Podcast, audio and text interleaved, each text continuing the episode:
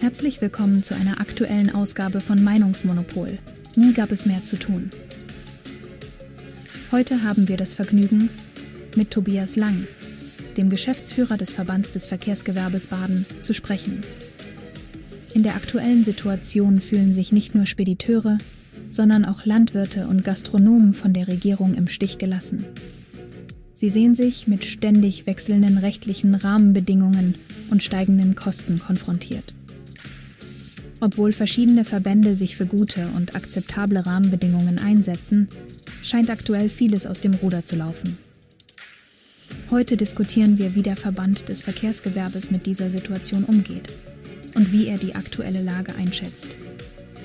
Erfahren Sie mehr über die Herausforderungen, die derzeitige Dynamik und die Bemühungen des Verbands, um positive Veränderungen in diesem komplexen Umfeld zu bewirken. Bleiben Sie dran für spannende Einblicke und fundierte Meinungen in unserer heutigen Podcast-Episode. So, herzlich willkommen. Heute haben wir Tobias Lang hier im, im Studio und es geht um die, ja, um den Verband des Verkehrsgewerbes. Äh, herzlich willkommen, Tobias Lang. Ja, danke. Danke für die Einladung. Wir sind ja aktiv zusammengekommen wegen den aktuellen äh, Vorgängen Speditionen, ähm, Gastronomen, auch jetzt das, die Bauern, die jetzt gerade, oder Landwirte, die auf die Straße gehen. Ähm, aber bevor wir da losgehen, würde ich sagen, stellen Sie sich kurz mal selber vor, was macht der Verband des Verkehrsgewerbes und Sie selber auch, was ist Ihre Tätigkeit denn dort in dem, okay. in dem Verband? Ja, mache ich sehr gern. Also den Namen haben Sie ja bereits genannt, äh, Tobias Lang. Ich bin Geschäftsführer im Verband des Verkehrsgewerbes Baden. Ja, ähm, wenn es Baden gibt, gibt es auch Württemberg. Ja, kann ich Ihnen gleich schon dazu sagen. Ähm, und ich möchte sagen ein paar Worte eben zum Verband selbst. Ähm, der Titel ist ja ein bisschen hölzern, Verband des Verkehrsgewerbes, da kann man relativ viel drunter fassen. Wir vertreten gewerbepolitisch zwei Branchen. Das ist einmal den Güterkraftverkehr, äh, also Transportunternehmen, die ähm, als Frachtführer überwiegend tätig sind, also auch logistische Tätigkeiten, aber der Kern ist der Transport von Waren mit LKWs, ja, also von A nach B. Und die zweite Branche, die wir vertreten, ist aus dem Personenverkehr der Taxi-Mietwagensektor. Mietwagen hat nichts damit zu tun mit Sixt, sondern äh, es gibt eben auch ähm, Fahrten, die ich bestelle mit einem Fahrer und das nennt man rechtlich eben, ist das eine Mietwagenfahrt. Und diese zwei Branchen vertreten wir gewerbepolitisch und heute treffen wir uns, glaube ich, vor allem wegen der Branche Güterkraftverkehr.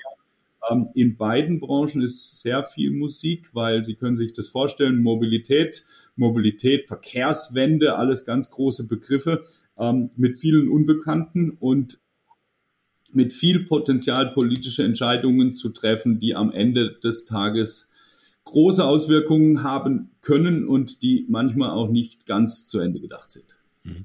So, also vielen Dank erstmal. Vielen Dank, dass Sie heute auch die Zeit haben, dass wir das aufnehmen können. Ähm, es geht zwar hauptsächlich um die Lkw-Maut und um die Spediteure, das sollten wir schon als erstes vielleicht abhaken. Aber mich würde auch der allgemein interessieren, wie läuft es gerade aktuell bei Ihnen? Ähm, Zusammenarbeit mit der Regierung, wie können Sie Positionen durchsetzen, umsetzen? Landes-, Bundesregierung, ich weiß es nicht, inwieweit Sie da ähm, ja, mit reingehen. Wie muss man sich das so vorstellen, Ihr, Ihr, Ihr Wirkungskreis? Wie gehen Sie oder wen gehen Sie direkt an? Okay, also wir als, als Ver Verband des Verkehrsgewerbes Baden ähm, wir haben zwei Bundesverbände, ja, weil wir zwei Branchen haben. Ähm, das eine ist im Güterverkehr den, den BGL, ja, ähm, und wir haben den so BVTM, den Bundesverband Taxi-Mietwagen, auf im Bereich Personenverkehr. Und da haben wir natürlich auch schon eine, in Anführungszeichen eine Art Aufgabenteilung. Also unser Hauptthema ist natürlich die Landespolitik, ja, die wir hier ähm, bespielen, in Anführungszeichen, beziehungsweise auf die wir zugehen. Und da kann man auch eines feststellen, zumindest im Güterkraftverkehr ist das so, dass die rein landesspezifischen Themen, die werden eher seltener. Ja, Sie haben das vielleicht mitbekommen, man hat äh, die Landesregierung hier hat äh, Überlegungen und hat das auch im Koalitionsvertrag eine reine Maut für Landes- und Kommunalstraßen zu machen. Die Idee war, das im ganzen Bund, aber wenn man es im Bund nicht hinbekommt, das ist Fakt, man bekommt es im Bund nicht hin, die anderen Bundesländer sehen das anders, dann wollte man das auf Landesebene durchsetzen. Ja, und äh, da man sagt jetzt, es ist zwar technisch äh, ein, ein Hinderungsgrund, ist vor allem die Technik, aber ich glaube oder hoffe auch, wir wurden auch gehört. Dagegen haben wir dann quasi als Landesverband direkt in Anführungszeichen mobil gemacht. Aber, und da sage ich gleich was dazu, mobil machen heißt für uns, weil Sie sagen, haben es ja angesprochen, was sind denn unser, was ist unser Werkzeugkoffer? Das ist tatsächlich der Dialog mit der Politik direkt. Mhm. Ja, das ist, und das wird auch an erster Stelle hoffentlich so bleiben. Also es geht darum, ja, man hat irgendwann auch eine Grenze, wenn man das Gefühl hat, man wird irgendwie gar nicht mehr gehört, dann muss man auch zu anderen Mitteln greifen. Über die werden wir sicher nachher auch noch mhm. das eine oder andere Wort sprechen. Heute am 8. Januar ist das natürlich in aller Munde. Mhm. Aber unser Werkzeug ist, mit der Politik als konstruktiver Partner, als gewerbepolitischer Verband in Kontakt zu treten. Und äh, weil Sie es angesprochen haben, das ist nicht gerade einfach. Ja? Also nicht auf der Landesebene und auch nicht auf der Bundesebene. Aber auf der Landesebene, das sehen wir, ähm, wie soll ich es diplomatisch ausdrücken, aber ein grün geführtes Landesverkehrsministerium ist dem Lkw an sich jetzt nicht immer nur ganz wohlwollend ähm, gegenübergestellt. Und jetzt würden meine Mitglieder wieder sagen, jetzt ist er wieder völliger Diplomat, warum sagt das nicht ganz klar? Wir werden hier im Grunde ähm, eher ein bisschen in die Ecke gedrängt, ja. Und ähm, wir hören das ja auch in Städten, Initiativen. Es geht ganz viel um Lärm, es geht ganz viel um LKWs eigentlich aus den Städten raus. Wir haben Parkverbote mittlerweile in Industriegebieten und wir vermissen ganz deutlich ähm, einen oder die Feststellung der Bevölkerung, dass es ohne LKWs ganz schnell ganz anders aussieht im ganzen Land, ja, und nicht nur in Baden-Württemberg. Ja. Wir sind auf die Logistik und da gehört der LKW nun mal dazu. Da kann man Fantasien und Träumereien haben von Verlagerung auf die Schiene. Äh, wenn wir uns ganz ehrlich machen, dann müssen wir uns ganz ehrlich ernsthaft um diese Branche ziemlich stark kümmern. Ja, und das war jetzt mehr ein gesamtgesellschaftlicher Appell. Ja, aber von Politik, aber auch von Bevölkerung.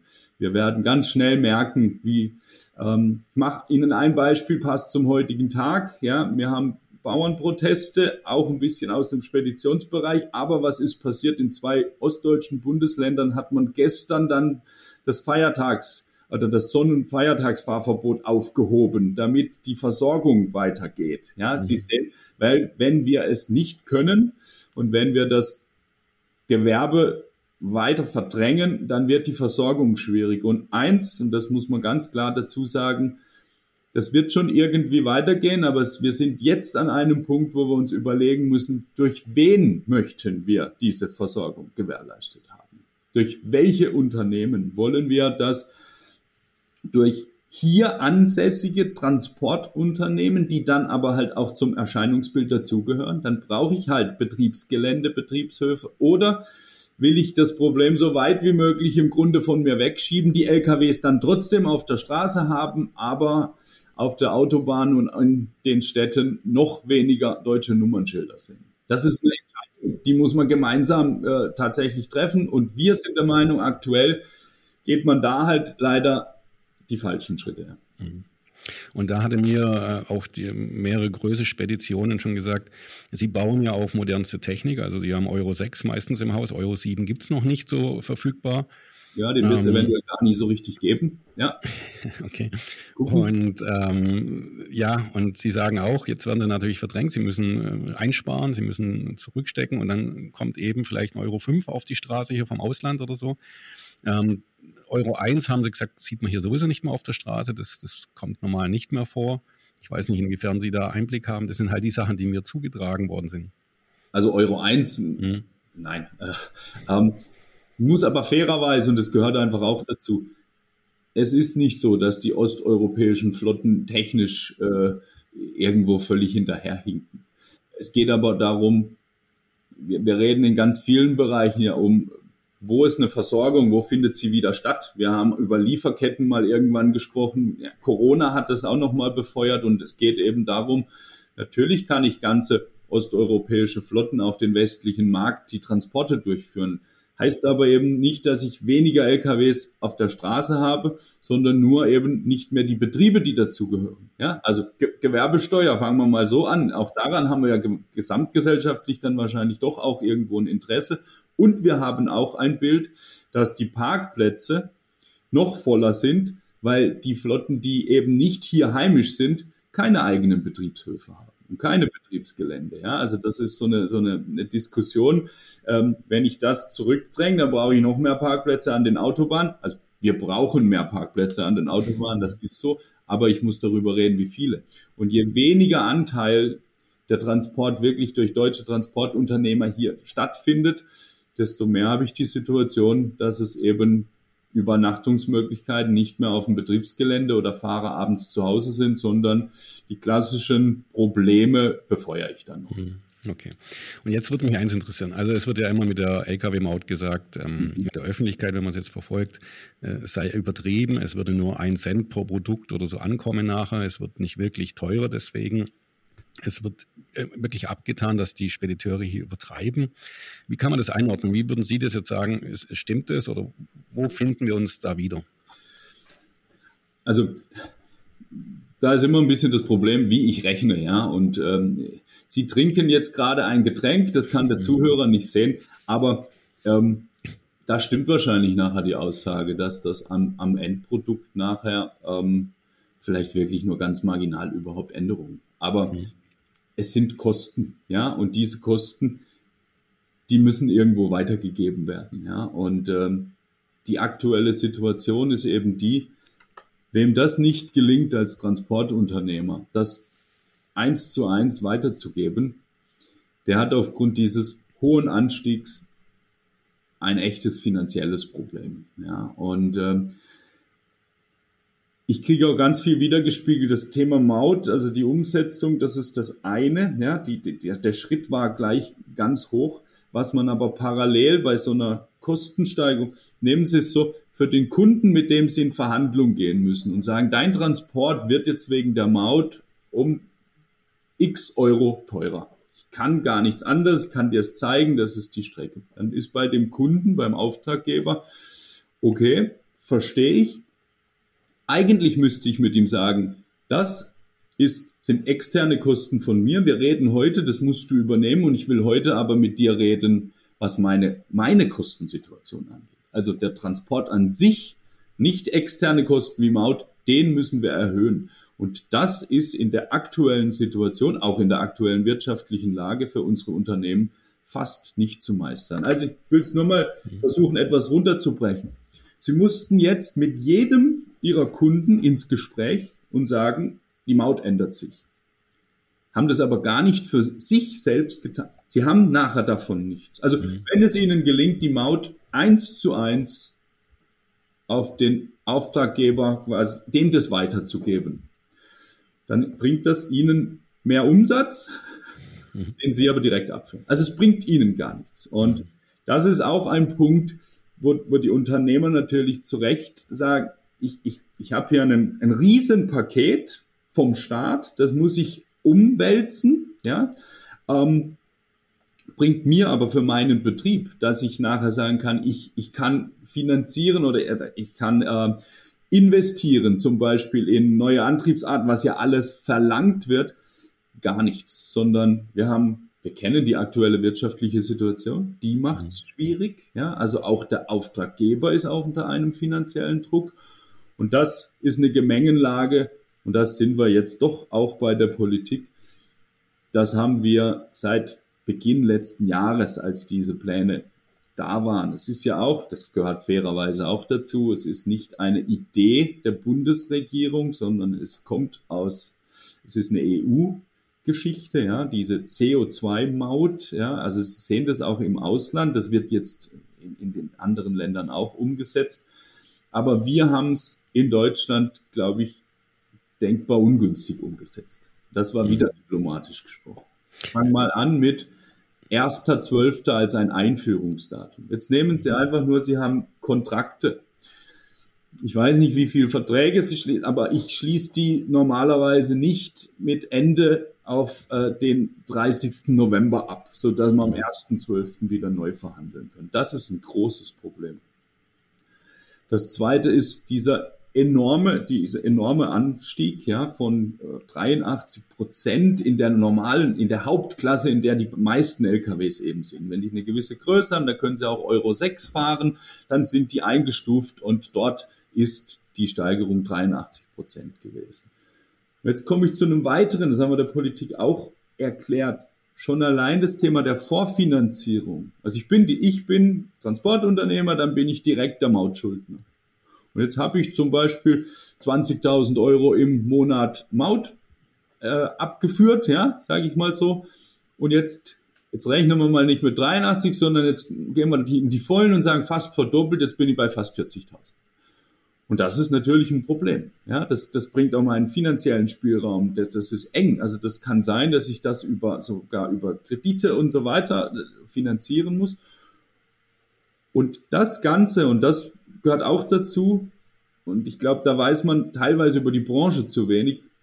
Unsere Branche, Sie haben es vorher mal in unserem Vorgespräch kurz angesprochen, mit größeren Speditionen, mit äh, 80 Fahrzeugen, die ganz großen haben deutlich mehr, ja, oder ganz, ganz große Speditionen, die wir kennen, haben kaum eigene Fahrzeuge, machen das alles ganz viel mit Subunternehmer. Was ich damit sagen will, ist, wir haben eine Struktur im Gewerbe, die sehr uneinheitlich ist, aber eine ganz große Mitte mit eher sehr kleinen Unternehmen. Ja, und das gilt auch für unsere Mitgliedschaft. Wir haben Mitglieder mit einem Fahrzeug. Größte Mitglied mit über 200 Fahrzeugen, aber eben ganz viele in dem Bereich fünf bis zehn Fahrzeuge und das diese Transportunternehmen sind ein Teil eben des Rückgrats der deutschen Wirtschaft, weil sie die Logistik am Laufen halten. Ja, ich kann schön ein reiner Logistiker sein, der alles irgendwie planen kann, aber ich brauche am Schluss jemand, der die Ware wirklich von A nach B bringt. Und das sind unsere Mitglieder. Und dort ist die Kostenstruktur beziehungsweise auch die Gewinnstruktur bescheiden, um mhm. diplomatisch zu bleiben. Wir bewegen uns in wirklich ganz engen Margen. Und jede kleine Veränderung bringt mich da wirklich an den Rand. Ja, und ähm, ein Punkt, ich habe es vorher mal angesprochen, man bräuchte eigentlich jetzt Geld, um Investitionen zu machen. Ja, wir bräuchten eigentlich, also der Transport müsste teurer werden, aber damit auch was beim Unternehmen hängen bleibt, um vielleicht auch an den Fahrerlöhnen, wobei die deutlich schon gestiegen sind, aber dort was zu tun.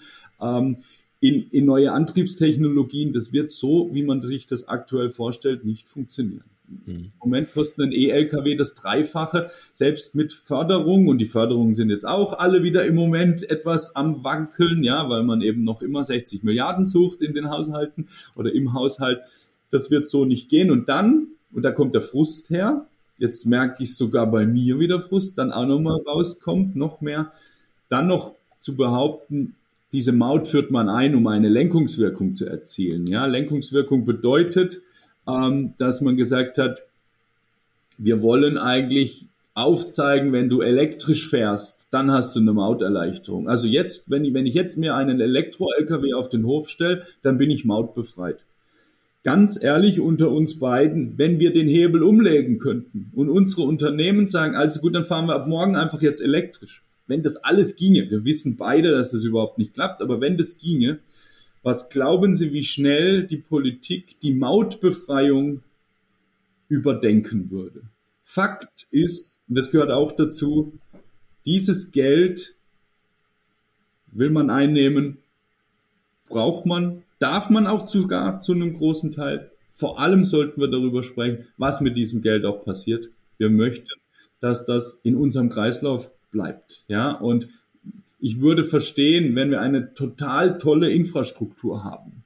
Ja, aber Sie wissen, Brücken, Sanierungen und so weiter, was da alles vor uns liegt. Und jetzt muss man schauen, dass man das nicht beim einen holt und nur in die Schiene steckt. Ja, ich sage es ganz bewusst, sondern eben auch die Hausaufgaben auf dem Infrastruktur, in der Infrastrukturstraße wirklich anpackt und erledigt.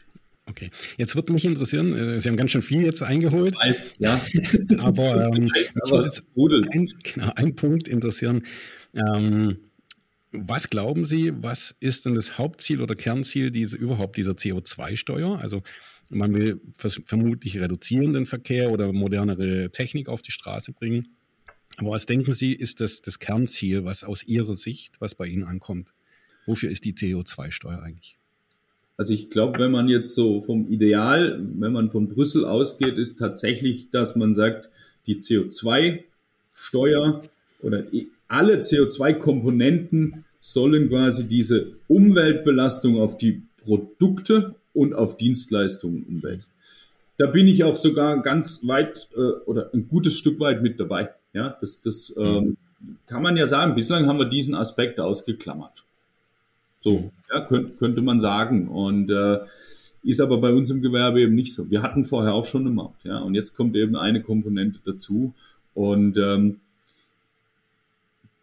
ich möchte es einfach nur, für uns ist nicht ersichtlich, dass man diese, diese, man stellt die Lenkungswirkung vorne dran, es hört sich viel besser an, ähm, aber man hat die eigenen Hausaufgaben nicht gemacht. Wir haben nicht einen Megacharger in Deutschland. Das heißt, also eine Schnellladestation für einen LKW ist unmöglich. Wenn Sie eine Spedition nehmen, der 30 LKWs hat und er geht zu seiner Kommune und sagt, jetzt will ich umstellen, ich will die bei mir laden, dann wissen Sie, dass da nicht morgen jemand kommt und sagt, okay, sondern der kommt und sagt, das geht nicht, das geht nicht, das geht nicht. Und das gehört dazu.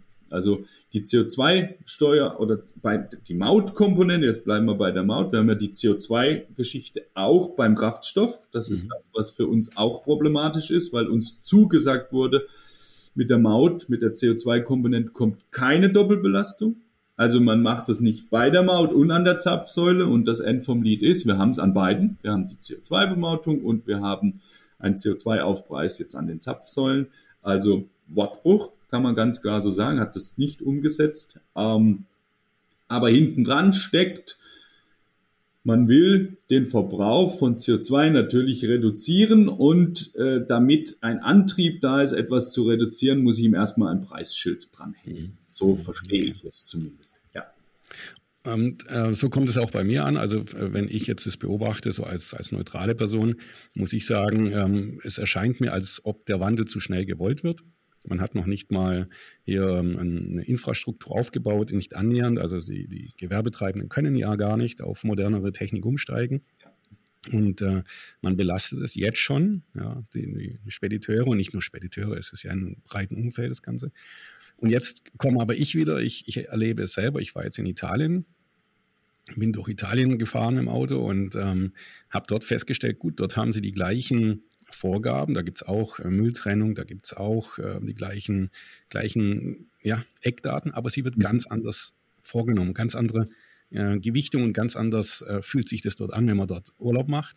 dann kommt man zurück nach Deutschland und stellt fest, hier ist ja schon fast wie, wie ja, ein, ein Normengefängnis. Also hier, wir müssen ja alles penibel, sauber und wir müssen alles erledigen zu 100 Prozent und das ist eben in anderen Ländern anscheinend nicht so. Und wir sind ja auch EU, also wir sind ja in Europa. Die anderen Länder geben anscheinend ihren Unternehmen und ihren Bürgern mehr Zeit. Und bei uns, wir müssen immer hier der Vorreiter sein. Und, und ich glaube, das ist auch ein, mit, mit ein Punkt, wo wir uns äh, nicht gut tun. Also da bin ich komplett bei Ihnen und ich glaube oder ich, ich denke, das hat bei uns, ähm, also ich bin auch gerne in Italien im Urlaub ja, und äh, mhm. ich komme auch zurück und denke, könnte noch mal runterfahren, ja, ist ganz nett. Ähm, aber eben auch aus ein paar anderen Gesichtspunkten natürlich. Äh, ich glaube, bei uns ist das schon so, dass wir, wir haben natürlich so einen Spagat zu machen und meistens ist der extreme Spagat einfach nie der richtige zwischen der Position, wenn wir jetzt nicht ein Normengefängnis bauen, ja, und ich erlebe das vor allem auch in Verbänderunden, kann ich gleich auch noch was dazu sagen, ähm, dann geht diese Welt jetzt unter, weil wir sie ökologisch kaputt machen innerhalb von kürzester Zeit. Das ist ja so diese Extremposition. Und Unsere Position ist, selbst wenn ich diese Extremposition sehe, wenn ich die Basis nicht dafür schaffe, dass wir einen Strukturwandel vollziehen können in einer Wirtschaftsordnung, die wir nun mal so haben. Also sonst müssen wir ein klares Bekenntnis sagen, okay, wir, wir wollen diesen Wohlstand nicht. Das ist eine ganz andere Aussage, ja. Dann kann man das vielleicht sagen.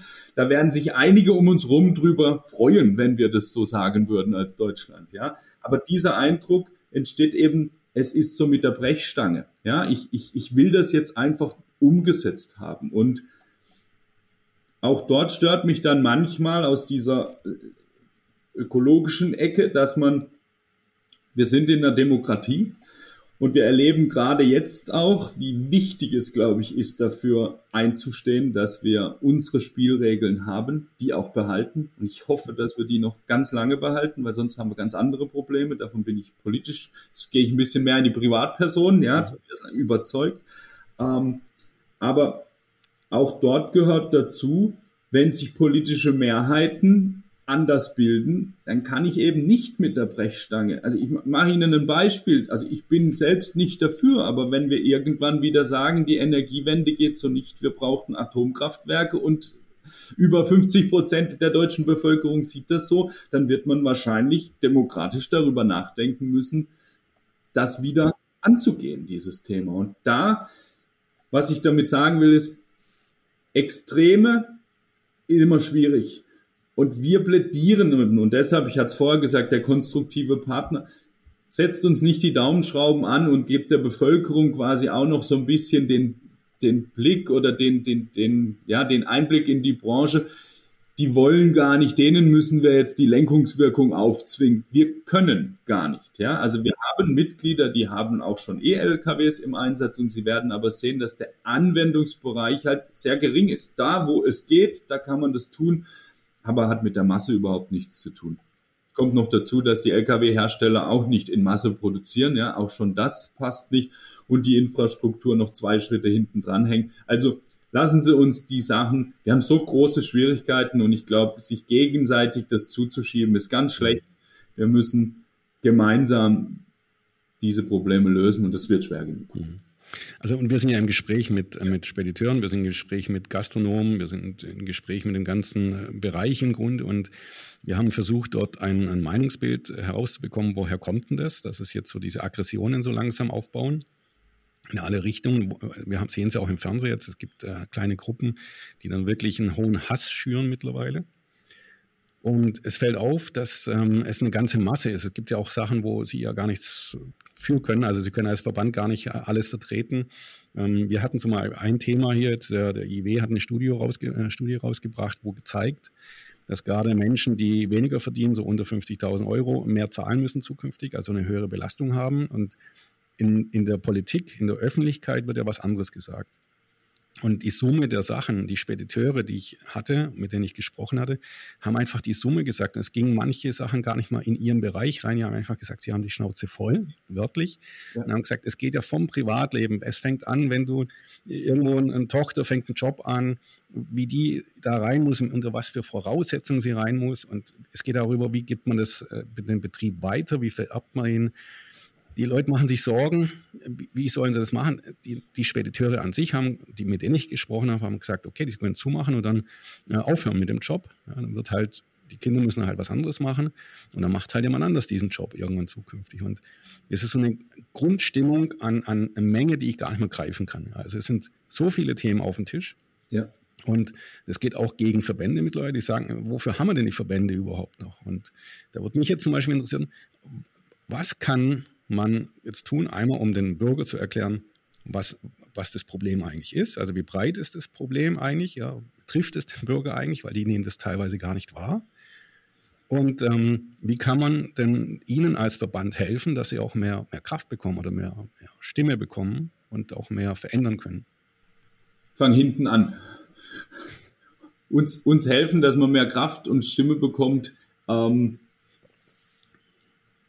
ich sage es ganz plump, ist unterstützen in Form, dass man Mitglied wird. Ja, verstehe ich damit, dass man damit äh, nicht diejenigen, die jetzt schon die Kritiker sind, holt man damit eben nicht ab. Die sagen ja, was soll ich bei euch reingehen? Ihr erreicht ja nichts und macht ja nichts. Und äh, es ist aber so, ähm, auch im also wir sind ja auch ein Teil quasi so im gewerbepolitischen Betrieb. Auch darum geht es, Mehrheiten zu bilden, ja. Und äh, auch deshalb, äh, es geht nicht nur um die Finanzierungsaspekt, sondern zu sagen, wir vertreten die Branche einheitlicher, ja. Und äh, wir, wir, das geht nur darüber, ähm, dass die Verbände stark bleiben, Mitglieder stark bleiben, ja. Das, also das sehe ich so. Aber mir ist durchaus klar, dass äh, es schwierig wird, diese Botschaft zu verbreiten, beziehungsweise dass sie gehört finden. Ja, weil eben eine grundsätzliche Enttäuschung von, auch von Institutionen insgesamt, ja, auch, auch von, von Behörden und so weiter,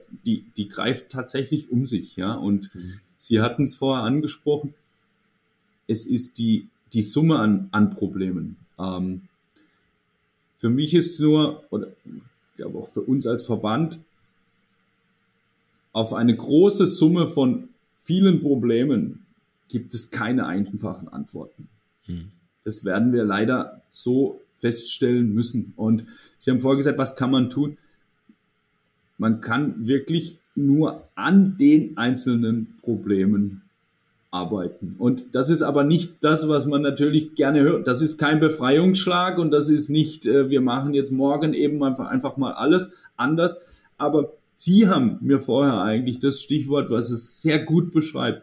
Das ist dieses, als Sie gesagt haben, ich komme aus Italien so, wie machen wir dieses fast schon ein Gefängnis aus Normen. Ja, also ich, ich bin Jurist, ja. Ähm, wir haben, wir haben alles geregelt, ja, irgendwie. Und wir sehen, dass es, dass man alles regeln kann, aber es trotzdem nicht automatisch dann zu einem Gesamtbild wird, ja. Und ähm, also Bürokratie ist ein, ein Riesenthema.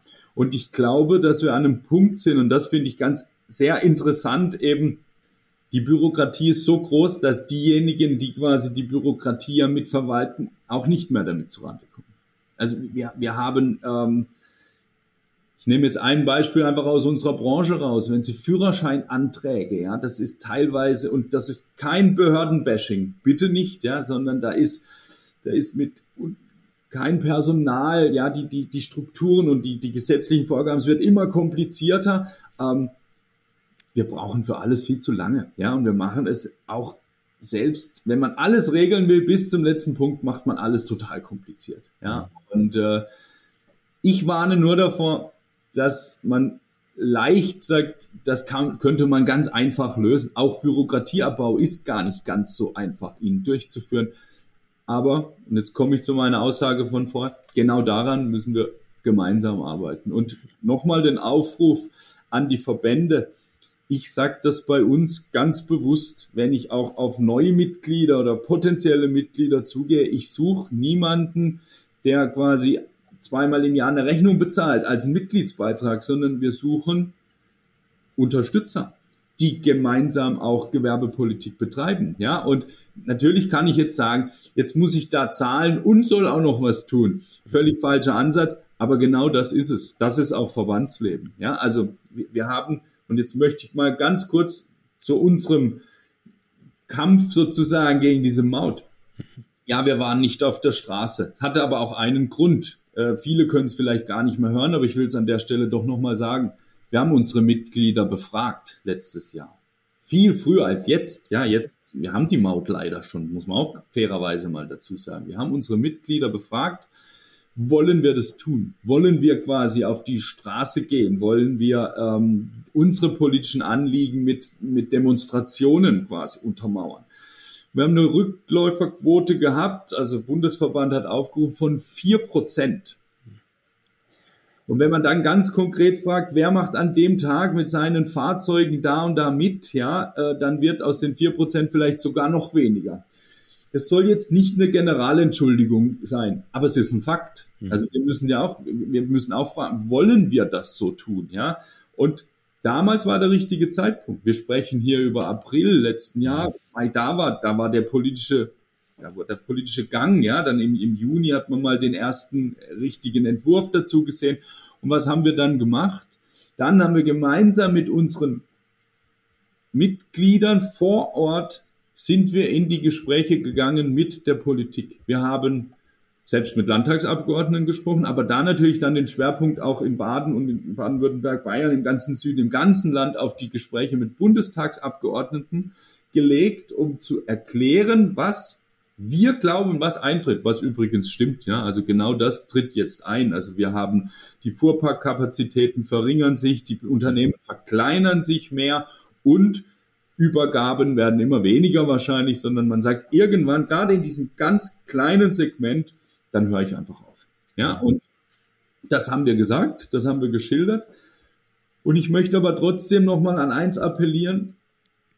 Das wird auch beim nächsten Mal der Prozess sein. Es geht um einen Prozess, der politischen Willensbildung. Und was ich jetzt sage, das äh, ist für mich vielleicht sogar kritisch als Person, das zu sagen, weil Mitglieder das nicht hören wollen. Aber ich bin der Meinung, wir haben gegen diese Maut-Einführung bravourös gekämpft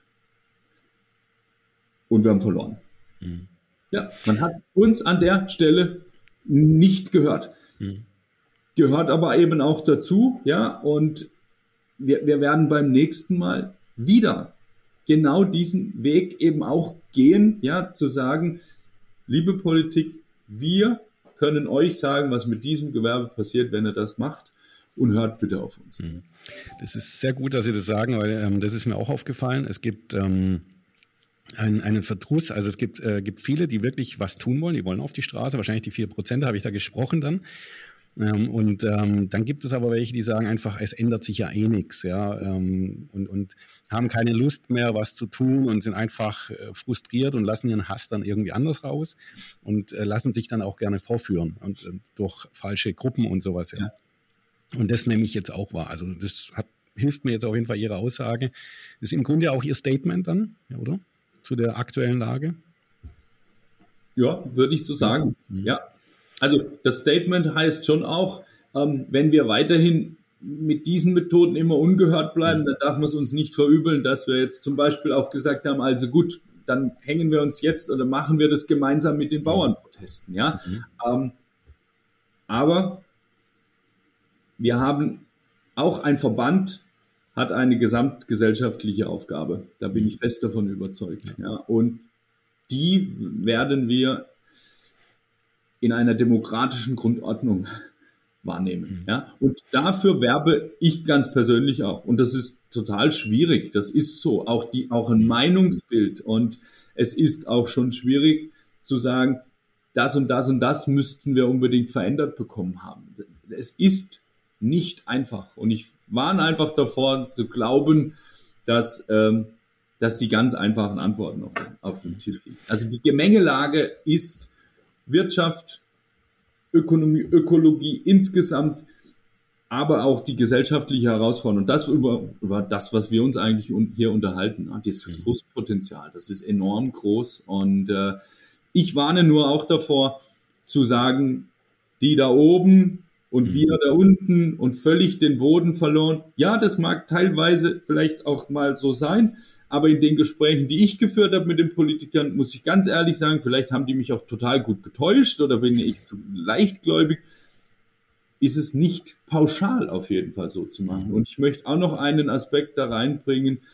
Ich möchte nicht die Politik zu sehr in Schutz nehmen, sonst heißt es, was macht er da, ja? Aber wir müssen uns schon auch im Klaren sein, wir brauchen in Deutschland politisches Spitzenpersonal.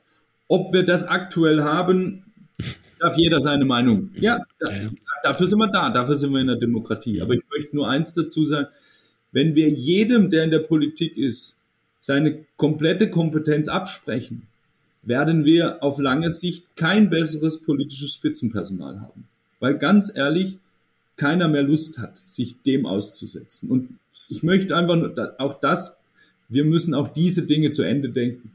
Jedem, wenn ein Politiker ein Studium abgebrochen hat und nachher seine Aufgaben gut macht, dann hat dieses Studienabbrechen nichts damit zu tun. Dass er, wenn er es nicht gut macht, dass angekreidet wird, dass er die Aufgabe nicht gut macht, bin ich voll dabei. Aber irgendwann muss man aufhören zu sagen, du machst es schlecht, weil das Studium abgebrochen hat. Also ich habe mein Studium beendet. Ich weiß nicht, ob ich dadurch jetzt wirklich viel besser irgendwie die Dinge mache. Ja, also ich will es nur sagen, wir brauchen eine, eine, eine Balance auch, auch darin. Das ist schwer.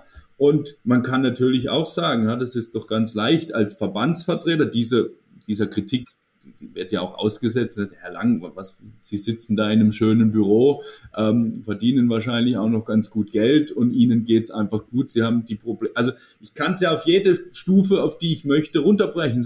Der hat auch schon nichts mehr mit unserem wirklichen Leben zu tun.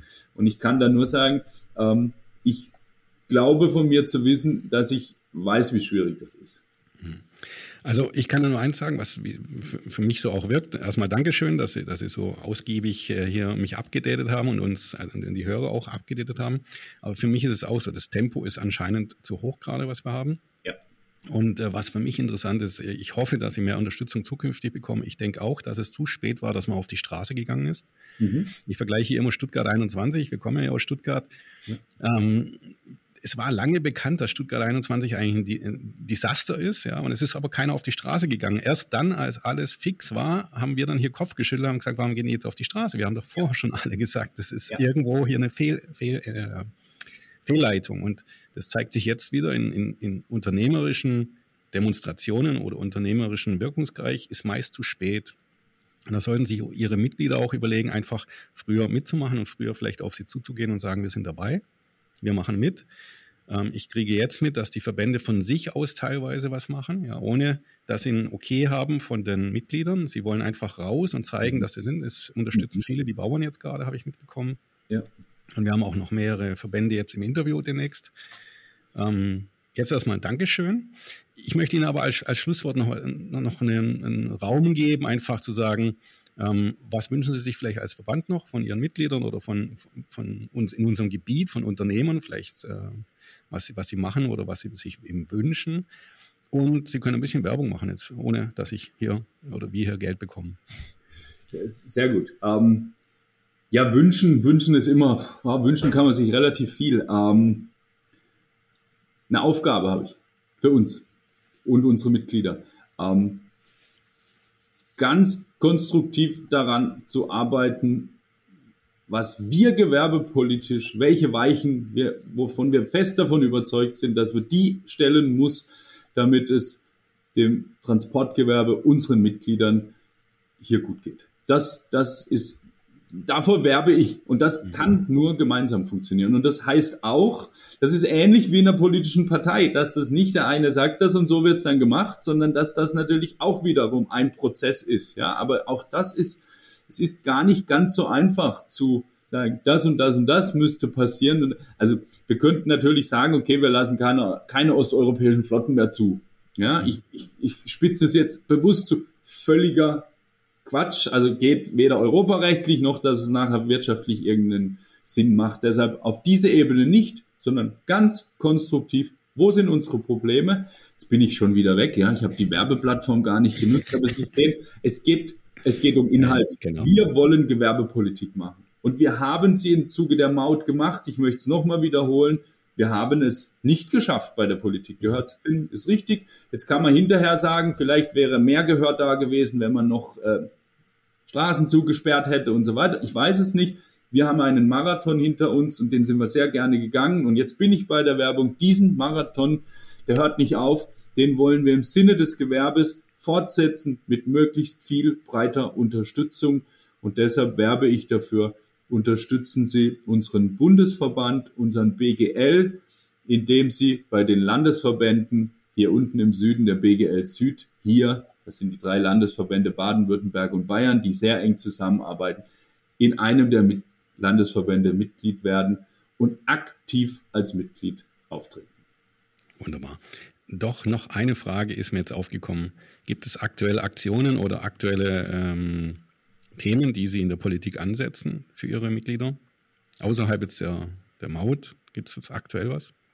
Also wir haben permanent, permanent sind Themen, ja. Also wir, wir haben Lang-LKW ist vielleicht ein Thema, ja, wo es einfach darum geht, mehr Ladevolumen zuzulassen, aber auch Maße und Gewichte. Das ganze Thema Flottenumstellung, das erfordert ich nehme nur ein Beispiel raus, ist ganz leicht gesagt, wir bauen Elektro-LKW mit viel ähm, Akkus drin, da müssen wir am Gewicht was verändern. Da hat sich auch was getan. Nur was ich damit sagen will, das ist die, die Kleinarbeit, die tagtäglich vor allem vom Bundesverband hier auch gemacht wird.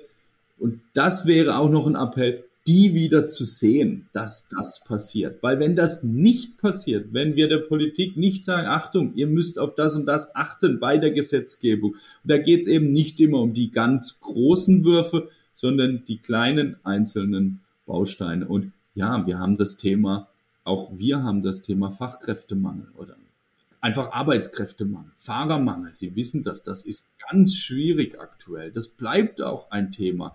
Wir haben das Thema Infrastruktur, Parkplätze, habe ich vorher mal angeschnitten. Zweischneidiges Schwert. Ist ein Parkplatz an der Autobahn nicht eigentlich auch ein Betriebshof äh, der, der Konkurrenz von weiß Gott wo? Aber gleichzeitig, wir brauchen Parkplätze und sie müssen ordentlich ausgestattet sein. Und wir müssen wieder in diese Tageskernarbeit kommen. Ähm, und ich hoffe, es gelingt uns, dass dieser Unmut, den kann man nach außen tragen und wir werden da demokratische Wege finden, ja, da raus. Also wenn wir sagen, mit dieser Wirtschaftspolitik ist man überhaupt nicht zufrieden und das ist aktuell die Stimmung, da bin ich auch dabei, ähm, dann müssen wir daran arbeiten. Wunderbar. Ich danke Ihnen, Herr Lang. Ich wünsche Ihnen auch noch viel Erfolg und äh, möglichst viel Durchsetzungskraft ja, mit Ihren Mitgliedern und ähm, hoffe, dass Sie auch noch ein bisschen Unterstützung kriegen von neuen Mitgliedern. Und äh, vielleicht hören wir uns, uns ja nochmal zu einem späteren Zeitpunkt. Wenn ich nicht alles falsch gemacht habe, dann sehr gerne. alles gut. Danke. Ich danke Ihnen.